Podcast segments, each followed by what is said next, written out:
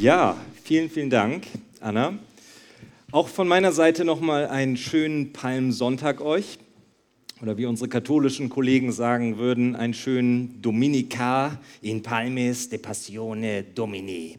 Dreh dich doch mal zu deinem Nachbarn und sag, ich wünsche dir einen sehr schönen, ich wünsche dir einen sehr schönen, ich gebe es noch vor, Dominica in Palmis de Passione.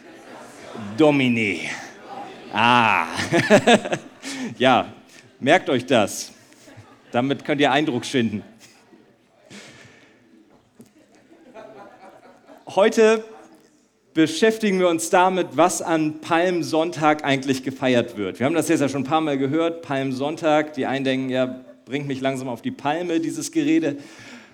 Wir gehen da ein bisschen auf die Spur, was dahinter steckt. Heute geht es nämlich darum, wie Jesus in Jerusalem eingezogen ist, auf einem Esel. Am Karfreitag, also in fünf Tagen, werden wir dann daran denken, wie Jesus am Kreuz gestorben ist. Und am Sonntag feiern wir seine Auferstehung. Professor C.E.M. Joad, ein relativ anerkannter Philosoph aus England, Professor an der Universität zu London, wurde einmal in einer Radioshow gefragt, als er noch kein Christ war, Professor Joad, wenn Sie in die Vergangenheit reisen könnten und irgendeine Person treffen könnten und dann dieser Person eine Frage stellen könnten, welche Person wäre das und welche Frage würden Sie stellen? Und Professor Joad, ein belesener Mann, überlegte nicht eine Sekunde lang und antwortete, ich würde Jesus Christus treffen wollen und ihm die entscheidendste Frage der Welt stellen, nämlich bist du oder bist du nicht von den Toten auferstanden? Diese Frage entscheidet über alles was passiert.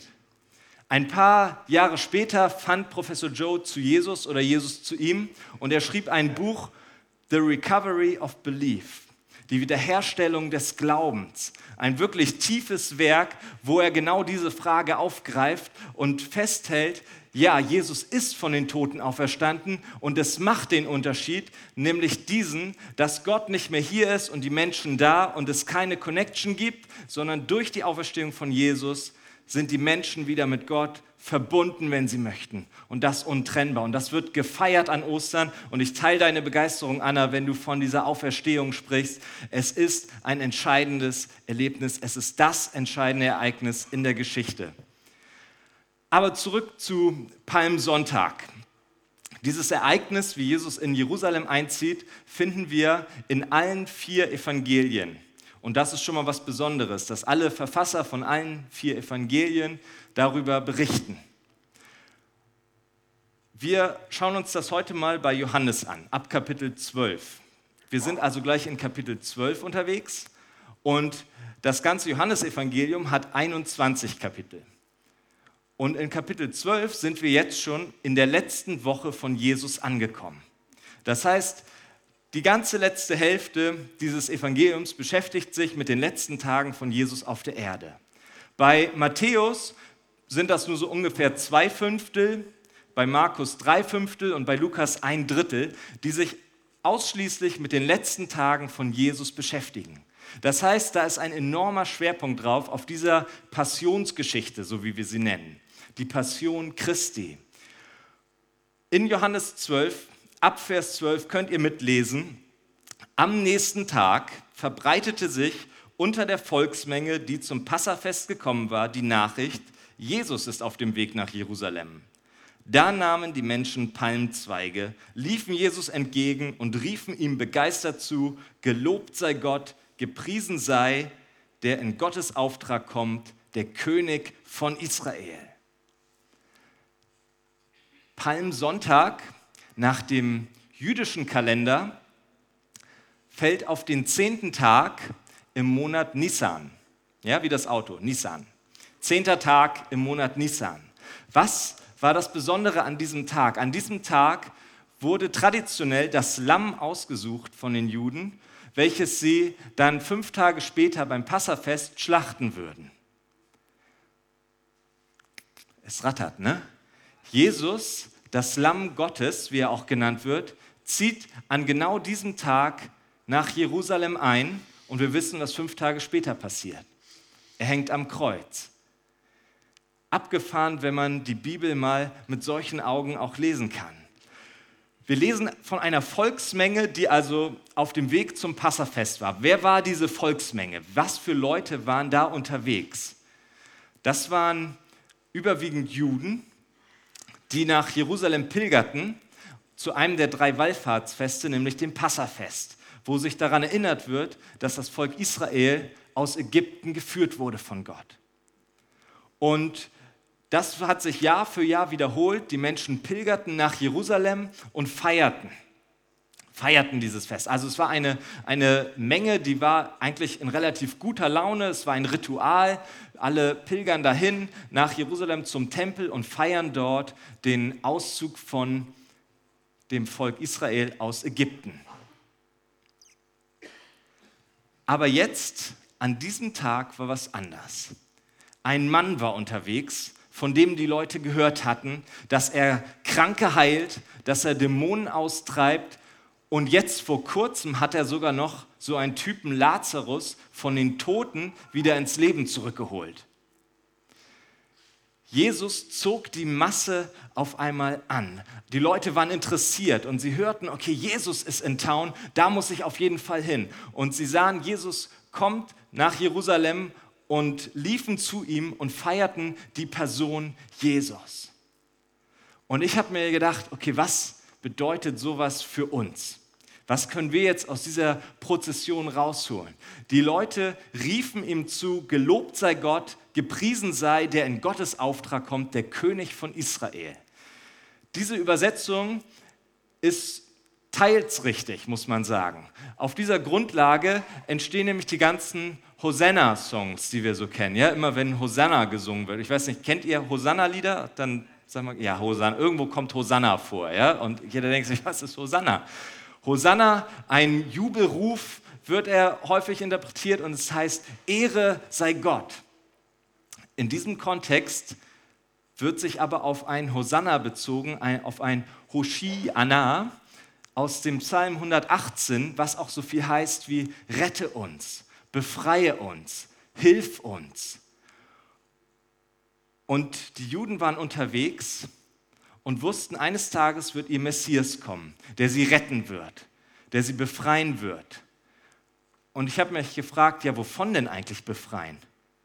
Wovon sollen sie befreit werden? Zum einen natürlich aus der römischen Herrschaft, von den, von den Römern, die dort gerade regiert waren. Aber zum anderen, und das ist mir aufgefallen, glaube ich auch, dass sie einen Wunsch hatten, befreit zu werden aus ihrer Religiosität, aus dem Halten von Gesetzen und Regeln und Ritualen. Und auf einmal geht es hier um die Person Jesus und nicht mehr um Religion. Und ich möchte dir das ganz klar machen, dass es einen Unterschied gibt zwischen Religion und zwischen der Person Jesus. Und Jesus ist definitiv attraktiver als Religion und Religiosität, weil Religiosität schaut aufs Äußere, während Jesus aufs Innere schaut. Religion und Religiosität baut Wände auf. Ja? Wenn ihr euch nochmal vorstellt, dieses Volk zieht da rein nach Jerusalem zum Tempel. Ich als Nichtjude, aber als so ein bisschen gläubiger Dude, hätte schon ganz weit außen stoppen müssen, denn ich hätte nicht weiter gedurft in das Tempelinnere. Warst du eine jüdische Frau, durftest du ein bisschen weiter, als jüdischer Mann noch ein Stück weiter und wenn du dann noch Priester warst, dann durftest du relativ nah ans Zentrum vom Tempel ran. Und das aufgrund der ganzen Gesetze und Rituale, die aufgebaut wurden. Jesus reißt solche Wände ein. Religiosität sagt auch, erarbeite dir den Weg selbst. Während Jesus sagt, ich bin der Weg, und die Wahrheit und das Leben. Durch mich kommt ihr zum Vater im Himmel. Und jetzt haben wir diese Volksmenge, ihr habt das Kopfkino vor Augen, sie jubeln Jesus zu und sagen, der König kommt. Hier mal ein ganz kurzer Break. Bevor wir nämlich weitermachen, möchte ich euch noch mal ganz kurz mit hineinnehmen in meine äh, Kindheit.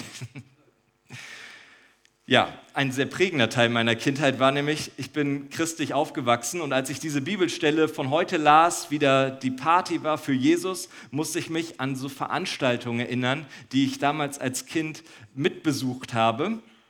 Und wir machen mal ein kleines Quiz. Steht mal alle auf. So.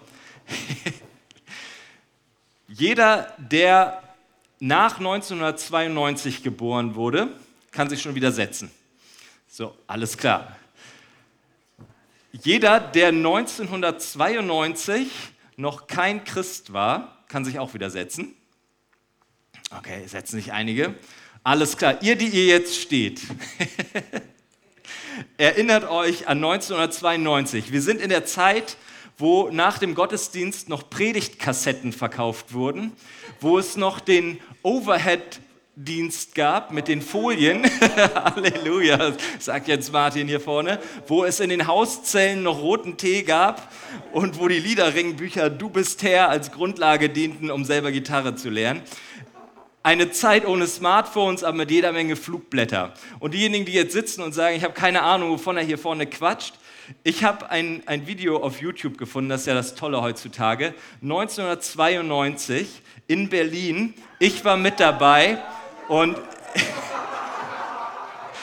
und falls ihr euch fragt, warum diese Leute, ja, die jetzt, also auch wie ich, so drauf sind, wie wir drauf sind, das hat einen entscheidenden Teil mitgegeben. Einmal das Video, ein kleiner Ausschnitt, der Marsch für Jesus in Berlin 1992. Seid ihr bereit, den Herrn zu preisen?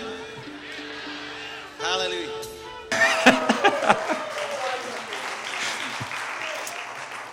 ich habe euch gesagt, ihr fragt euch, warum wir so drauf sind, wie wir drauf sind. Wow. Das waren Zeiten. Ich möchte diese Songs wieder im Lobpreis hören. Der Synthesizer muss wieder raus. Okay. Wow. Jesus auf dem Weg nach Jerusalem. Ich bin abgeschwiffen.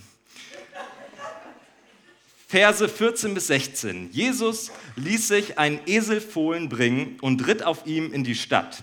Damit erfüllte sich das Prophetenwort, fürchtet euch nicht, ihr Menschen auf dem Berg Zion, euer König kommt. Er reitet auf einem Eselfohlen. Doch das verstanden seine Jünger damals noch nicht. Erst nachdem Jesus in Gottes Herrlichkeit zurückgekehrt war, begriffen sie, dass sich mit dem, was hier geschah, die Voraussage der Heiligen Schrift erfüllt hatte. Was für ein Glückstag für dieses Eselfohlen. Ne?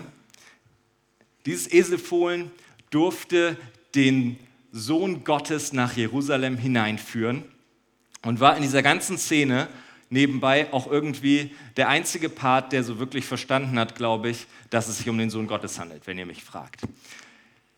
Der Esel, auf dem Jesus reitet, wurde in der Gemeinde und in der Kirchengeschichte, auch gerade in Kinderkirchen, immer super doll als Symbol ausgemalt. Ja? Jesus auf einem Esel, das kann doch nicht sein. Warum denn nur auf einem Esel? Und immer hört man nur Esel, Esel, Esel. Ich liebe Esel, weil sie tolle Tiere sind. Wenn du noch nicht in einem Wildpark standst und mal zehn Minuten vor einem Eselgehege dich hingestellt hast und mal beobachtet hast, was sie machen, empfehle ich dir das wärmstens für heute Nachmittag, wenn du noch nichts vorhast. Esel sind einfach tolle Tiere. Und dass Jesus jetzt seine Jünger losgeschickt hat, um einen Esel zu holen für ihn als Reittier, ist erstmal überhaupt gar nicht so spektakulär, sondern völlig gang und gäbe gewesen. Er war auch bekannt in der Gegend und es war klar, okay, für einen Meister holen wir einen Esel. Aber dieses Symbol, was dahinter steckt, das hat Bedeutung. Denn Jesus, wie wir hier lesen, erfüllt damit eine Prophetie, die 500 Jahre zuvor vom Propheten Sacharja geschrieben wurde, dass nämlich der König nach Jerusalem einziehen wird auf einem Eselfohlen. Und Esel galten damals als Reittiere für Könige in Friedenszeiten, als Friedenskönige. Wir lesen später in der Offenbarung, wenn Jesus wiederkommt, dann wird er mit, mit Reitern und mit Ross kommen, also auf Pferden und es also richtig auf, auf Krieg machen. Aber in diesem Fall als e, auf einem Esel reitend ein Symbol für Frieden. Ein Friedenskönig zieht ein. Und wenn wir bei Lukas lesen, ich, sorry, dass ich springe mit Gedanken, weil diese Geschichte ist einfach abgefahren. Da sagt Jesus über Jerusalem, Mensch, warum erkennt ihr nicht, dass der Tag heute da ist, an dem euer Messias kommt? Und er wird traurig darüber und er weint, dass die Stadt es nicht sieht, dass er jetzt auf einem Esel hineinreitend, die Menge jubelt ihm zu, dass sie nicht erkennen, dass hier ihr Messias und ihr Retter direkt einzieht. Und auch die Jünger, so schreibt Johannes hier, verstanden es damals noch nicht. Sie haben es nicht kapiert, was da eigentlich gerade passiert. Sie dachten, Mensch, das ist ja toll, hier ist eine gute Stimmung, wir machen mal ein bisschen Worship-Songs, Ehre sei Gott. Aber da steckt so viel mehr hinter. Auf der anderen Seite ermutigt mich das ungemein, dass noch nicht mal die Jünger es kapiert haben. Ich lese die Bibel schon seit einigen Jahren immer und immer wieder. Und ich tauche immer wieder in Stellen ein, wo ich sage, ach, so ist das gemeint, obwohl ich die schon 15 mal, 20 mal gelesen habe. Ich ermutige dich, die Bibel immer wieder zu lesen. Es sind zwar, es gibt spannende Bücher auf dem Markt, aber es gibt keine so coolen und krass offenbarenden Bücher wie diese Bibel. Und gerade, dass sich die, die Schrift auch selbst auslegt, ja, dass diese Prophezeiung auf einmal in Erfüllung geht, ist absolute der Wahnsinn. Erst viel später haben die Jünger dann begriffen, was da passiert ist und konnten die gute Nachricht weitertragen. Der König zieht nach Jerusalem ein. Wenn du Sicherheit haben willst darüber, wer Jesus ist, lies die Bibel. An einigen Stellen fragt Jesus nämlich die Leute, was glaubt ihr eigentlich, wer ich bin? Und Jesus hatte viele Namen. Die einen sagen, Jesus war ein Prophet, Jesus war irgendwie mit Elia war da was und einige sagten, Jesus ist einfach ein Wanderprediger, er ist ein Aufhetzer und dann fragt er am Ende auch seine Jünger, okay, was glaubt ihr denn, wer ich bin? Und diese Frage kann ich direkt weitergeben an dich. Wer glaubst du, dass Jesus ist? Alle von uns haben eine Meinung über Jesus. Alle wollen sie wissen, wer Jesus ist. Gerade wenn ich mit Leuten spreche, die keine Christen sind, die haben alle eine Meinung über Jesus. Sie, sie sagen alle, ja, meine Meinung ist. Die Meinung ist piep egal. Ja, ist wirklich so. Die Meinung zählt nicht, sondern was zählt, ist das Wort Gottes. Und wenn deine Meinung so valide geprüft werden kann wie, und so durch die Mangel genommen werden kann, wie es die Bibel getan hat, dann können wir miteinander sprechen. Aber davor interessiert mich deine Meinung herzlich wenig darüber, wer Jesus war, denn du kannst es nachlesen. Und das ist einer der wenigen Schriftstellen, wo Jesus sich selber offenbart und sagt, hey, ich bin hier der König. Ich komme als König, als Messias. Und die Leute haben es nicht geblickt im ersten Moment. Auf der einen Seite krass, auf der anderen Seite auch ermutigend für uns, die eine lange Leitung haben. Ich zähle jedenfalls mit dazu. Zum Abschluss die letzten Verse. Alle, die dabei gewesen waren, als Jesus Lazarus aus dem Grab gerufen und wieder zum Leben erweckt hatte, hatten es weitererzählt. Deswegen liefen Jesus jetzt auch so viele Menschen entgegen. Sie wollten den Mann sehen, der ein solches Wunder vollbracht hatte. Nur die Pharisäer warfen sich gegenseitig vor, nun seht ihr, dass ihr so nichts erreicht, alle Welt rennt ihm hinterher. Johannes beschreibt hier ein paar verschiedene Personengruppen, mit denen wir uns auch heute noch identifizieren können. Es gab diese Wunderhascher. Deshalb habe ich das deswegen auch gelb markiert. Sie wollten Jesus sehen, weil äh, sie haben gehört, der Junge vollbringt Wunder. Und sie wollten Wunder über Wunder über Wunder und wollten Jesus irgendwie sehen, wie er nochmal vielleicht jemanden von Toten auferweckt. Und manchmal geht uns das ja auch so. Wir wollen Jesus sehen, einfach nur, weil er irgendwie, er soll mal ein Wunder tun. Mach doch mal Jesus. Deswegen rannten sie alle hin. Es gab auch die Beobachter von außen, die Schriftgelehrten, die Theologen, die Gebildeten dieser Zeit, die sagten, da haben wir den Salat, jetzt rennt die ganze Welt ihm hinterher. Das heißt, der Glaube war auf einmal nicht mehr exklusiv und die Religion, sondern es war für alle da. Und es gab irgendwelche Spaltungen dann und die Pharisäer haben gesagt, naja, jetzt rennen sie dem hinterher und es gab einen ganz schön ordentlichen Konflikt. Und auch heute gibt es noch die Gruppe der Beobachter, die gucken sich das von außen an, sagen, ja, Jesus und so, das, das passt nicht so ganz in mein Weltbild rein. Und dann gab es die Jünger, die Nachfolger, die dran waren an Jesus, die zwar nicht alles kapiert haben, was da passiert, aber die ihm gefolgt sind. Und meine Frage an dich ist, beobachtest du noch oder folgst du schon? Denn das ist ein entscheidender Unterschied, ob du dir deine Meinung über Jesus bildest, ob du einfach nur seine Wunder sehen willst und sobald irgendwann mal was nicht passiert und ein Gebet nicht erhört ist, du sagst, ich bin dann mal weg. Oder ob du sagst, ich folge Jesus nach, auch wenn ich es nicht verstehe. Viele von den Menschen, die in dieser Volksmenge waren und ihm zugejubelt haben, ein paar Tage später haben sie gerufen, kreuzige ihn. Die Erwartungen waren enttäuscht von dem König. Hat ja doch nicht so geklappt.